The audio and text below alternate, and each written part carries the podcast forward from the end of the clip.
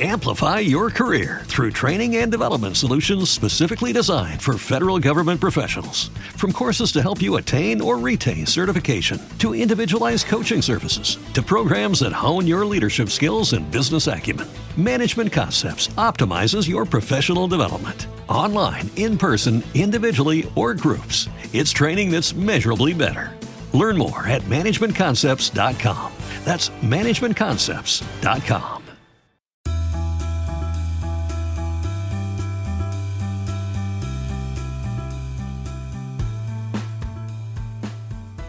¿Alguna vez han preguntado cómo empezar a invertir en inmuebles sin dinero o sin experiencia? Pues hoy tenemos un súper invitado, tenemos a César Rivero que empezó a los 18 años en el mundo inmobiliario y hoy con 26 tiene bastantes empresas relacionadas. Así que prepárense que se viene un súper, súper episodio de inmuebles.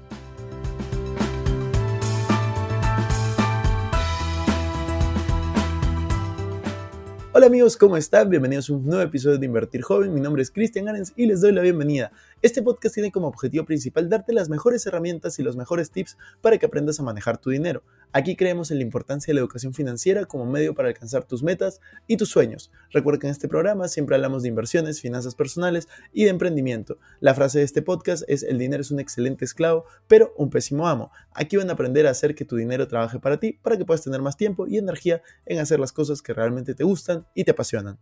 Hola César, bienvenido a un nuevo episodio de Invertir Joven. Estamos muy felices, muy emocionados de tenerte con nosotros. Antes, antes que nada, ¿cómo estás? ¿Qué tal todo? ¿Qué tal, tío? ¿Cómo vas? Muy bien, muy bien. Gracias a ti por invitarme y nada, todo, todo genial. Por aquí, por España, ya pasando un pelín de frío y, nada, excelente. Bueno, tú estás en Madrid también, ¿no? ¿Me comentabas? Sí, sí, yo también estoy en Madrid. Justo hoy el clima está, está un poco frío, con un poquito de lluvia me tocó también. Pero sí, Oye, César, te, hemos estado siguiendo por redes sociales y te felicitamos por la labor que estás haciendo. Eh, vemos que, estás creciendo muchísimo en el tema de inversiones inmobiliarias y justo eso es lo que queremos conversar. De hecho, has sacado un libro del, método Rivero, me parece que se llama, ¿no? Así es, así es. Sí, bueno, es un libro que el día que me puse a escribir fue como transportarme a mis, a mis tiempos eh, de, novato en, el sector inmobiliario y dije que, me hubiese encantado encontrarme cuando yo comencé a los 19 añitos, que, no tenía ni idea del sector, que nunca lo había tocado, que me, me hubiese eh, gustado encontrarme, ¿no? Y, eso es un poco el, lo que creé en este libro. De hecho lo tengo por aquí, Método Rivero. Y básicamente explico eso, ¿no? Cómo, cómo poder iniciarte en el sector inmobiliario, concretamente en una modalidad de inversión que se llama flipping houses, que es comprar una casa vieja, reformarla y venderla. Y cómo se puede iniciar desde cero, incluso sin tener capital, que es un poco el sistema que nosotros hemos llevado a cabo desde el principio. Y lo cuento, la verdad, que sin ningún tipo de secreto. En, ese libro, una persona que, se lea el libro puede ser capaz de desarrollar este sistema si, si, si aplica lo, lo enseñado, ¿no? Buenísimo. Y justo eso que, que, comentas del método de flipping houses, yo en realidad en mi canal y en este podcast siempre hablamos de inversiones, finanzas personales, emprendimiento. La inversión principal que tenemos es bolsa de valores, pero la segunda inversión que tenemos es en inmuebles.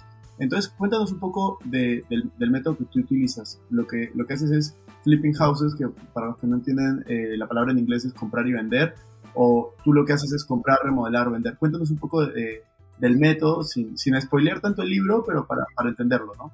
Sí, básicamente eh, nosotros somos expertos en flipping houses, que como bien dices, es, eh, viene del inglés, voltear la casa. Básicamente lo que hacemos es comprar una vivienda que está en un estado de conservación pésimo, está vieja, está fea, tiene problemas a nivel legal, a nivel estructural, a nivel eh, problemas en general y esto nos permite hacer una compra por debajo de mercado. La, ganancia de este negocio siempre está en la compra de esa propiedad. Cómo compres y cuánto por debajo compres va a determinar tu, rentabilidad. ¿Qué hacemos? Añadimos valor a esa vivienda mediante una reforma. Siempre debe de ser una reforma enfocada al público final, al que vas a, al que vas a vender. Esto es un error que cometen muchos inversores novatos, ¿no? Dicen, ah, bueno, reformo y vendo y ya. Pero, ¿cómo distribuyes la casa? ¿Cuántos, eh, ¿Cuántos números de habitaciones tienes? ¿Qué tipo de reforma haces? Todo ello influye a la hora de la venta. Entonces, hacemos un estudio riguroso de cuál es nuestro público objetivo en la zona donde estemos haciendo esa operación. Finalmente, ponemos de nuevo esa vivienda en el mercado a un precio superior, siempre a precio de mercado, pero obviamente a un precio superior del, que fue comprada y obtenemos un beneficio con ello, obtenemos una plusvalía con esa propiedad y volvemos a reinvertir los beneficios en una nueva propiedad. Así sucesivamente. Eso es explicado a rasgos generales el método de, flipping houses. La diferencia entre hacer esto eh, con tu dinero o hacerlo con el dinero de inversionistas, que es como lo hacemos nosotros, es la escalabilidad del negocio y es la, pues el hecho de no limitarte a solo poder comprar una propiedad o dos o tres, dependiendo del capital que tengas, sino a poder abarcar muchas propiedades al mismo tiempo y así generar mayor, mayor ganancia. ¿no? Ese es el método que nosotros desarrollamos y sobre todo, ¿qué te permite esto? Te permite iniciar aunque no tengas capital. Ese es siempre el, el hándicap o, la barrera que ven las personas. Es, ah, bueno, si no tengo grandes sumas de dinero no puedo hacer inversiones en el sector, pero no piensan en que realmente el dinero está ahí fuera, pero hay algo más importante que el dinero y es el tiempo y el conocimiento y la búsqueda de una oportunidad rentable. Eso es lo que quiere un inversionista. Si tú eres capaz de ofrecérselo, pondrá el dinero en esa operación. Totalmente de acuerdo. Y esto que tú enseñas es aplicable tanto a España como a otros países eh, como Latinoamérica, ¿cierto? Sí, por supuesto. Es aplicable a cualquier país donde, eh, o cualquier zona, mejor dicho, de cada país donde haya propiedades antiguas. Si hay una posibilidad de revalorizar esa propiedad a través de una reforma o de comprar esa propiedad por debajo del valor de mercado por X problemas que pueda tener, existe oportunidad de negocio. Sea España, sea Latinoamérica, sea Estados Unidos, sea, sea donde sea. Y a mí me queda claro que hay una oportunidad ahí, pero me gustaría saber un poco tu historia detrás, ¿no? ¿Hace cuánto tiempo empezaste eh, en el mundo inmobiliario? Porque tengo tú tienes 26 años en este momento, ¿no? correcto.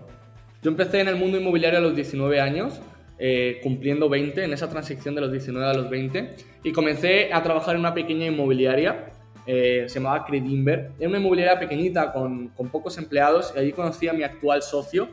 Para aquel entonces él era el jefe de la inmobiliaria, era, era el jefe de equipo, no era suya, pero era como el gerente.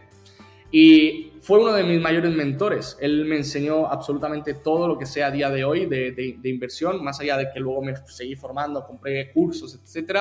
Él fue como la primera persona que me introdujo al conocimiento del sector.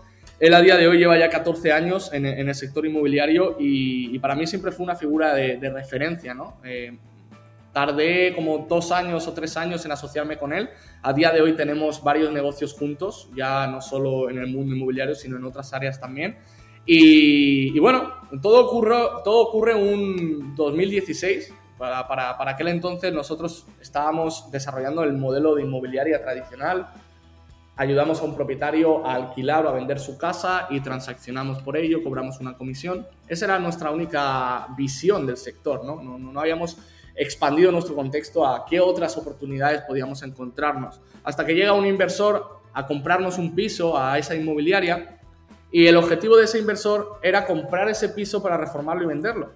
Dijimos, wow, ¿y, dónde está aquí el, beneficio? Porque si ya lo estás comprando, ¿cómo vas a sacarle beneficio otra vez? ¿No? Éramos un poco ignorantes todavía en ese, en ese campo, incluso nos llegamos a reír, decíamos, este tipo realmente no sabe lo que está haciendo, va, a comprar una casa para luego revenderla, no tiene sentido si ya la estamos vendiendo al precio máximo, ¿no?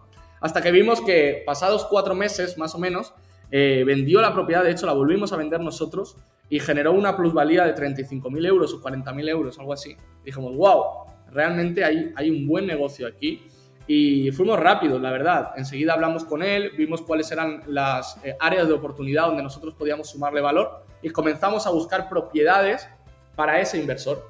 Nosotros tratábamos con inmobiliarias, tratábamos con abogados, tratábamos con un montón de contactos en el sector inmobiliario ya generados anteriormente y encontrábamos oportunidades de compra con las características que ese inversor nos había dado para poder remodelar y vender. De cada propiedad cobrábamos una comisión por hacer la gestión de búsqueda y por hacer la venta. Entonces dijimos, wow, o sea, aquí sin darnos cuenta em, hay un nuevo modelo de negocio que es buscar propiedades donde podamos invertir, eh, eh, participar en la gestión de la reforma y luego venderlas. Dijimos, oye, ¿y si conseguimos más inversores que también estén interesados en este tipo de modalidad de inversión? Y así fue. Teníamos una base de datos en aquella inmobiliaria, levantamos teléfono y presentamos esa propuesta de valor a diferentes inversores. Nuestra sorpresa, pues el 90% nos dijo que era muy interesante, que ellos siempre estaban en constante búsqueda de oportunidades y que tener una persona que les ayudara a encontrar esas oportunidades donde poner su dinero, pues les interesaba, obviamente. Así que bueno, pactamos una serie de comisiones por hacer ese trabajo y comenzamos con esa propuesta de valor. Buscamos oportunidad, gestionamos reforma y vendemos. Con todo el proceso generamos valor al inversor, él pone el dinero, nosotros el tiempo y cobramos un, porcentaje de, esa operación. Así comenzó todo. Y hoy en día estás levantando, sigues levantando capital, ya pones capital propio. Cuéntanos un poco cuál es la situación actual de tu negocio, ¿no? Creo que tienes varias aristas. Sí, actualmente tenemos, eh, por así decirlo, tres modelos distintos dentro del mismo sector inmobiliario, porque conforme fuimos creciendo, y eh, fuimos aprendiendo, descubrimos otros modelos con eh, gran escalabilidad también. Uno de ellos es el rent to rent, ¿vale? No tenemos una empresa como tal que hace rent to rent, sino que dentro de la misma empresa gestionamos edificios para poder realquilar a estudiantes o trabajadores. El modelo de negocio es simple, pero hay personas que piensan o que es ilegal o que no se puede hacer y, no se lanzan a hacerlo. Fíjate que se basa en gestionar un edificio o una propiedad un propietario tiene una serie de, cosas que hacer en esa propiedad. Tiene que tener inquilinos, tiene que firmar contratos, tiene que asumir posibles costes, gastos, responsabilidades, ¿no? Nosotros, ¿qué hacemos en ese caso? Nos sumamos al propietario, le alquilamos su propiedad, la adaptamos para que podamos alquilarla por habitaciones y la realquilamos a estudiantes o trabajadores. Entonces generamos una diferencia entre el valor que pagamos al propietario versus el valor que nosotros obtenemos al alquilar las habitaciones a X inquilino. Es el subarriendo de propiedades de toda la vida, lo que pasa que hecho de la forma adecuada, firmando un contrato de explotación donde el propietario sabe exactamente a qué nos vamos a dedicar en la propiedad, lo acepta y lo firmamos con él en un contrato. El problema es que mucha gente dice, no, esto es ilegal. No es que sea ilegal, es que las personas no lo hacen de la forma correcta. Si tú entras a vivir en esa casa, mientes al propietario y realquilas las habitaciones sin que él se entere, entonces estás haciendo algo ilegal. ¿Ok? Eso es una línea de negocio y luego tenemos otra línea de negocio que se basa en la inversión en revalorizar propiedades, pero desde otro punto de vista. Esto es una empresa que lo que hace, imagínate que tú eres un propietario, quieres vender, quieres vender tu casa, pero está fea, está deteriorada, está vieja, está antigua. ¿Qué ocurre? Hay muchos inversores que llegan y te, pasan ofertas por el suelo muy bajitas, eh, te quieren sacar la casa muy barata. Y luego por otro lado tienes a las inmobiliarias, que sí, te solucionan el problema de vender la casa, pero también quieren hacerlo rápido para cobrar su comisión y hacerlo al precio más barato posible para poder sacar esa propiedad rápido. ¿Qué hace nuestra empresa?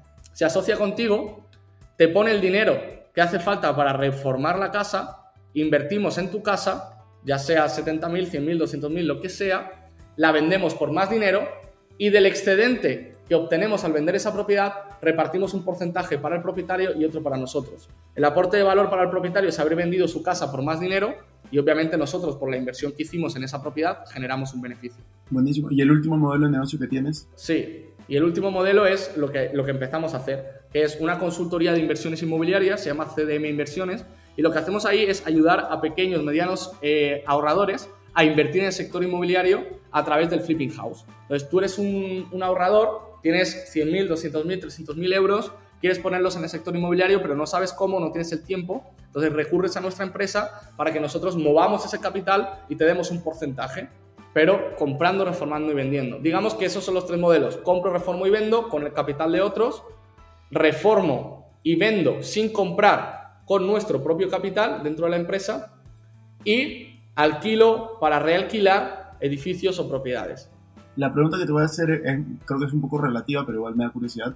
¿Qué rentabilidad te puedes obtener en cada uno de esos? No la más alta, no la más baja, un promedio anual.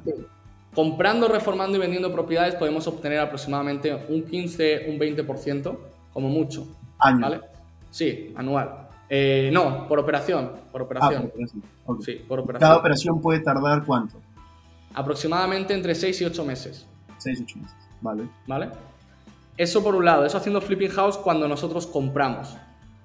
Cuando nosotros no compramos, pues imagínate, la rentabilidad se dispara bastante porque hacemos la misma inversión en reformar, sin embargo, no tenemos que asumir los costes de compra y los impuestos de compra por lo que la rentabilidad se dispara. Podemos estar hablando de un 40, un 30, un 35, alrededor del 35 y el 40% podemos obtener para nosotros. ¿Vale? A la hora, imagínate, pues por ejemplo, hemos tenido un, caso, el último, Invertimos 80.000 euros en la propiedad, en revalorizarla y después generamos 60.000 de beneficio. O sea, estamos hablando de, claro, 80%. Exactamente. Rentabilidades muy altas. ¿Por qué? Porque no compramos. Simplemente rehabilitamos y vendemos. Y en el rent to rent, alrededor de un 35% también, 35-40%. Aquí las personas que están escuchando, la mayoría me imagino no va a tener eh, dinero suficiente para comprar una propiedad. Ah, estamos hablando de 100 mil, 200 mil, 300 mil dólares. Hablo en dólares para que todos entiendan, pero da igual, euros, dólares, eh, da igual. Eh, pero tú, por ejemplo, empezaste sin dinero y no estás diciendo cómo empezar sin dinero. Lo único que se me ocurre que podría detener a alguien es el miedo, ¿no? Miedo de, no sé, tal vez soy muy joven, no tengo experiencia. ¿Cómo superar este miedo? ¿Cómo superar esto de, esta falta de confianza tal vez en uno mismo? Sí, mira, al final el miedo, tío, yo, yo lo veo como, un, como una unidad de medida, ¿no? Como así, así tienes metros o tienes el tiempo. El miedo es una unidad de medida. ¿Y qué mide? Mide lo grande que es aquello a lo que te vas a enfrentar. Entonces, yo siempre digo lo mismo, ¿no? Tienes que aprender a convivir con el miedo y de hecho tienes que hacer del miedo un amigo. Yo he trabajado mucho en mi mente para, para conseguir esto y cada vez que siento miedo en la actualidad, pues obviamente no lo saquemos de contexto, ¿no? Que luego siempre hay gente, no, pero pues siempre que sea, claro, algo lógico, te da miedo llevar a cabo una acción, te da miedo sentarte con un inversor, te da miedo llamar a ese propietario, te da miedo pasar una oferta, hazlo hazlo con miedo, o sea, tienes que identificar que esa acción que estás llevando a cabo, que te da miedo, te va a dar una gran recompensa. Lo que pasa es que las personas se quedan detrás de, esa, línea, ¿no? Es como, en lugar de pensar en cómo voy a, a sentirme tras superar este miedo o qué voy a obtener gracias a hacer esto con miedo, simplemente me quedo dentro de mi cuadradito donde estoy cómodo, ¿no? Dice una frase el otro día que escuché que tu, tu vida comienza fuera de tu zona de confort, tu vida comienza fuera de esa caja, ¿no? ¿Qué hice yo para superar el miedo? Porque yo tenía 19 años, bueno, 20 años recién cumplidos, estaba en la transición de los 19 a los 20, era un mocoso, eh, no tenía ni barba todavía, nunca me había enfrentado al sector inmobiliario y literalmente empecé a nadar con tiburones. Tiburones que me quitaban el negocio, que se reían de mí, que intentaban pisarme y aún así yo estaba ahí. Yo tardé seis meses en poder captar mi primera propiedad. Tardé seis meses en poder tomar control de mi miedo y actuar a pesar de él. Pero la única, la única forma para poder conseguirlo es enfrentándote una y otra vez a aquella situación que te da miedo. Porque realmente si te paras a analizar qué es lo que te da miedo, yo me topo siempre con un, con, un, sinsentido. Me topo con un sinsentido porque es, ¿qué tengo, ¿de qué tengo miedo? ¿De quedar en evidencia? ¿De, de sentir vergüenza porque soy inexperto?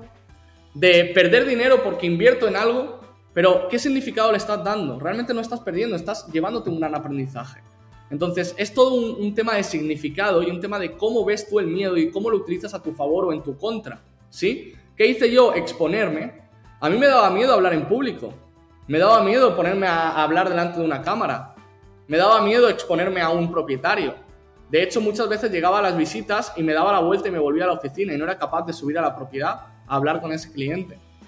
Pero una, una y otra vez, una y otra vez, una y otra vez, a mí me ayudó tener un objetivo muy grande.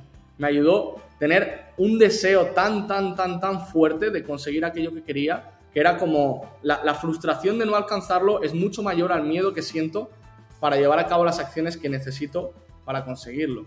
Entonces era como mi balanza pesa más hacia el lado de la frustración, hacia el lado de no conseguirlo. Me parece bastante acertado lo que estás, lo que estás diciendo de superar al miedo, ver el miedo como parte del camino y al final tener clarísimas las, las metas que tienes, ¿no? Ahora, ahora quería volver un poco a, la parte técnica de, invertir en inmuebles, porque me parece súper interesante y súper valioso lo, lo, que nos estás comentando. Y es algo que, que creo que, que, es importantísimo. ¿Cómo conseguir una, una propiedad subvaluada? ¿no? ¿Cómo conseguir esta propiedad? ¿Dónde, ¿Dónde la buscas? Porque yo, por ejemplo, en, en España veo que la mayoría están en una página que se llama Idealista, pero la verdad no veo muchas propiedades interesantes allí. No sé si es porque yo no sé buscar, no he buscado lo suficiente Fíjate que tenemos la opción de encontrarla en Idealista con una búsqueda muy atenta y teniendo eh, las alertas puestas y demás, pero en Idealista no suelen estar las grandes oportunidades. Es como, ¿cómo te lo extrapolo a, a la bolsa? Cuando tú ves que una acción subió en el periódico, ya no es tiempo de invertir en ella. Entonces, digamos que cuando una oportunidad sale a la luz, ya realmente es porque otras personas rechazaron o se quedaron con lo bueno y sobró esa oportunidad. O sea, realmente ya no es una oportunidad, ¿no? Entonces, ¿en Idealista se pueden encontrar? Sí, yo he comprado propiedades que estaban en Idealista, pero duraron horas literalmente en el, en el portal. O sea, es como te salta la alerta y rápidamente vas a ver la propiedad y la reservas. Tienes que estar muy, muy, muy atento. Te tienes que dedicar a eso para poder tener esa, esa agilidad. Si tú tienes un trabajo normal o tu empresa y tú estás enfocado en tu empresa, a ti se te escapan las oportunidades que aparecen en un portal inmobiliario. Porque hay un montón de ojos como tú que están aprovechando cada segundo para ir a por ellas y te las quitan.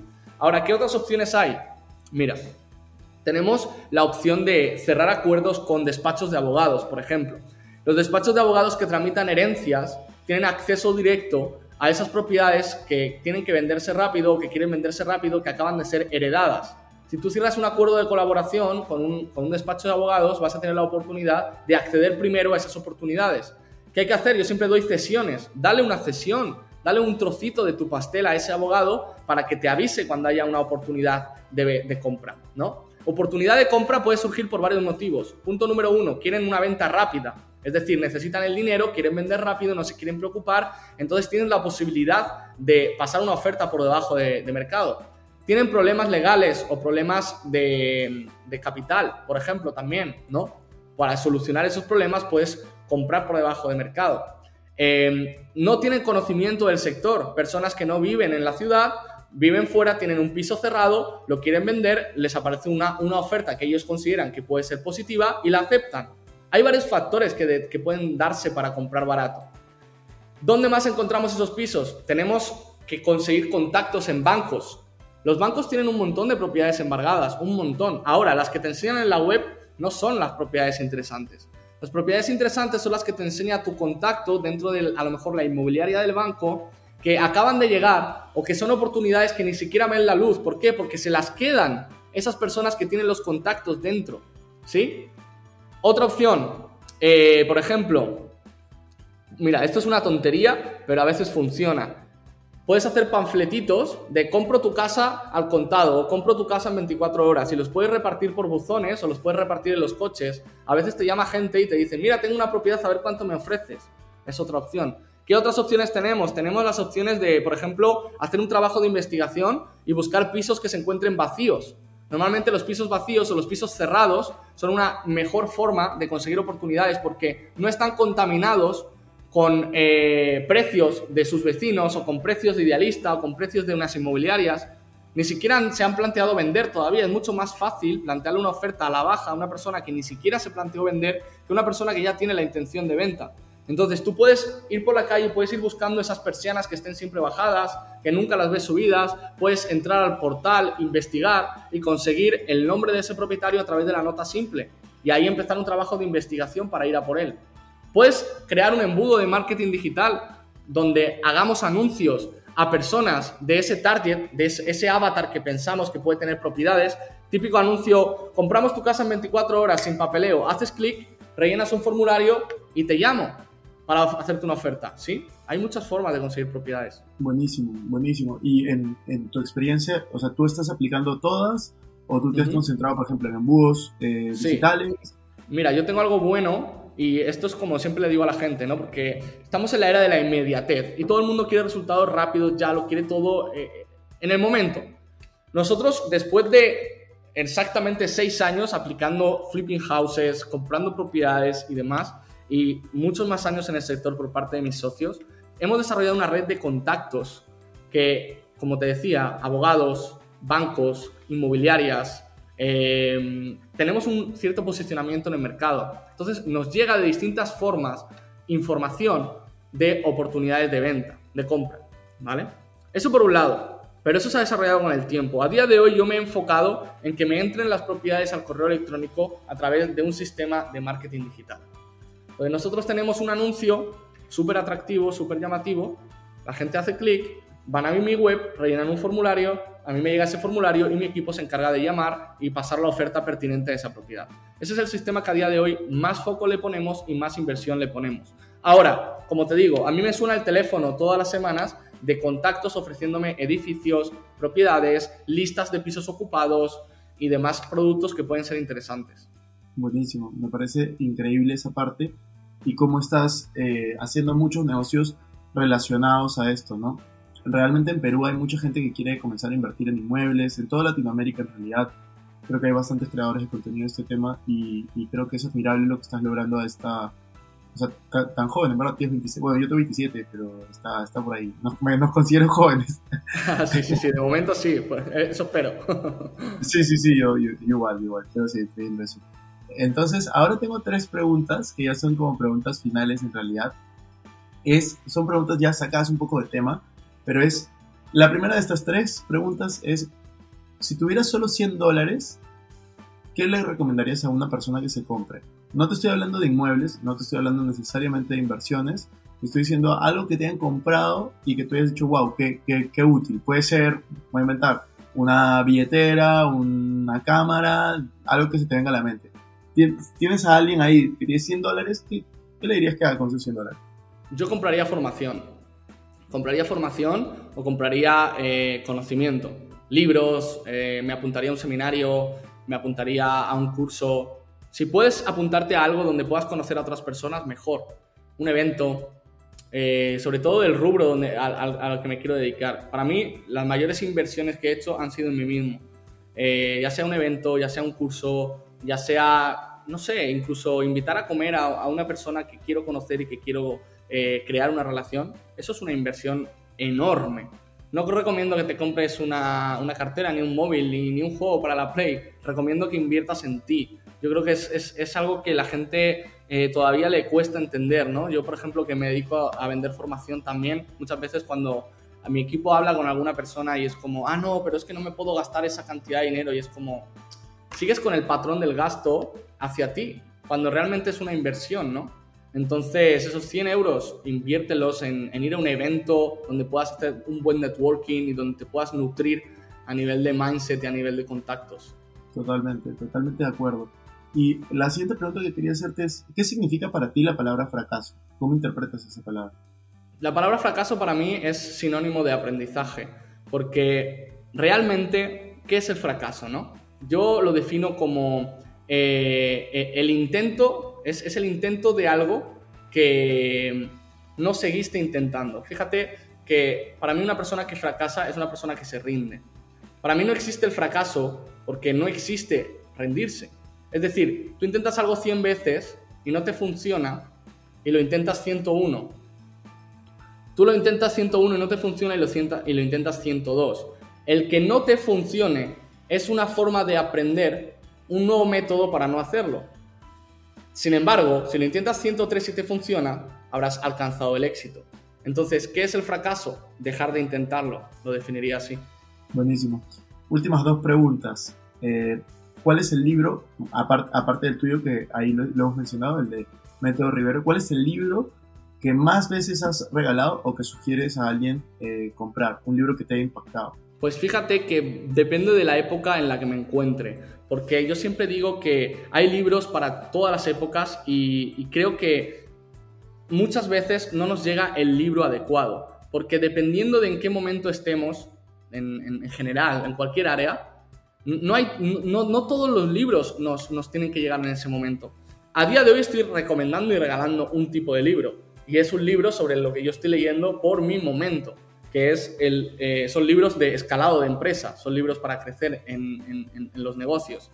Eh, he regalado mucho Padre Rico, Padre Pobre, he regalado mucho Cómo hacer amigos e influir sobre los demás, he regalado mucho el pequeño libro de la influencia y la persuasión, he regalado eh, un libro que se llama Tracción, estoy recomendando y regalando ahora a, coleguitas míos que son CEOs también para, para, que les pueda impulsar en su negocio. Y poco más, tío. Eh, hay uno muy bueno que me gusta mucho también, que es el de eh, Gran Cardón, de la, creo es La regla de oro de los negocios. Es un libro que me, que me motiva. Lo he regalado porque me motiva. O sea, yo lo leo y ¡pum! Me confronta, me pega una patada en el culo, me, me, me ayuda a no procrastinar y se lo regalo a amigos que yo veo así que son un poco vagos. Genial. No, es, es, un, es un, buen libro. He leído, en, realidad he leído todos los que has mencionado y me parecen bastante buenos. A mí me encanta, me encanta leer y de hecho ya puse tu libro en mi lista para, para comprarlo este año. Así que la última pregunta, César, es ¿cómo inviertes tu dinero? ¿Cómo está conformado tu portafolio? Vale. A día de hoy tengo una un pequeño porcentaje en criptomonedas, diría que un 10-15% aproximadamente. Eh, luego, el 60%, 70% aproximadamente lo reinvierto en negocios. ¿Vale? ¿Qué hago? Yo soy partidario, yo sé que hay cada uno piensa de una manera, yo tengo mi opinión y es la siguiente. Cuando un negocio te está generando una buena rentabilidad, eh, no soy partidario de invertir el 100% de esa rentabilidad en el mismo negocio. Soy partidario de diversificar también en negocios, ¿no? Si tú tienes un sistema y una estructura capaz de replicarla a otros negocios donde no tengas que invertir tiempo o exceso de tiempo en esos negocios, soy partidario de ir creando nuevas empresas, siempre acorde a mis valores y a, los proyectos que me gusta desarrollar. Entonces, saco dinero de ese negocio y lo pongo en la creación de una nueva empresa y a su vez sigo reinvirtiendo en el negocio, ¿no? Pero una, una parte más pequeña. Entonces, digamos que invierto en criptomonedas, una pequeña parte, luego invierto una gran parte, obviamente, en crecer los negocios que ya tengo, otra parte en crear nuevos negocios y, em, y ya. Esas son mis, mis, mis, inversiones a día de hoy, inmuebles, negocios y una, una pequeña parte en criptomonedas. Claro, eso quiere decir, ¿tienes, ¿tú tienes unidades que alquiles o solo estás haciendo flipping? No, yo no compro para retener. Eh, en este caso, las inversiones que hacemos son flipping o rent to rent. Nada para quedarme en patrimonio por el momento. Excelente. Excelente, César. En realidad eso es, eso es todo. Le pasado súper bien ahora. ¿Algo que quieras decir para cerrar este episodio? Nada, simplemente eso, que a veces las cosas son más simples de las que parecen y que cuando sientan miedo por hacer algo, que analicen bien qué es lo que realmente les da miedo, porque hay veces que es simplemente una sensación o un sentimiento que nos han impuesto desde bien pequeños y que es un patrón de conducta en todas las áreas de nuestra vida. Y cuando nos demos cuenta y analicemos por qué sentimos miedo, porque en muchas ocasiones ni siquiera sabemos qué nos da miedo, tomamos conciencia de ello y conseguimos reprogramar ese patrón de conducta de sentir miedo ante todo lo desconocido y aceptamos el miedo como parte de nuestra vida, no como, no como algo malo ni, ni, ni como una forma de escondernos, sino como algo normal, igual que sientes felicidad, tristeza o cualquier otra emoción, el miedo te puede impulsar a crecer y depende del significado con el que lo trates, como todo en la vida. Así que la próxima vez que sientas miedo, párate, sé consciente, identifica cuál es el motivo que te hace generar miedo, cuál es el patrón que viene de atrás que te hace generar ese miedo y hazlo. No pasa nada y comprueba y después vuelve a reflexionar y di, wow, ¿cómo me sentí después de haber hecho esto con miedo? Y cada vez que tengas miedo, piensa en esa vez que lo superaste y piensa en qué sentimiento trajo consigo la superación de, esa, de, de eso que te dio miedo. Ese, ese es mi consejo ya para, para, finalizar. Buenísimo, César. Vamos a dejar tus redes sociales en la descripción y nos vemos en una siguiente oportunidad. Gracias. Muy bien, muchas gracias. Un abrazo. Chao, chao, chao.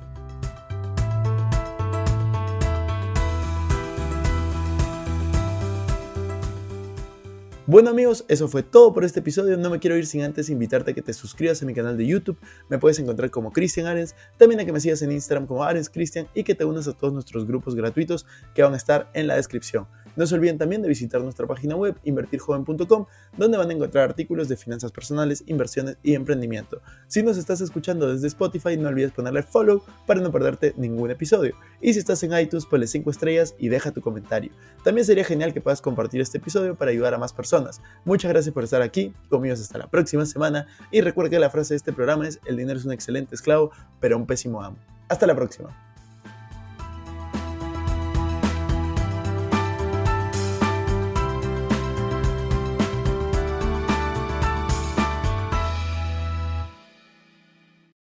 Este es un podcast producido por Explora.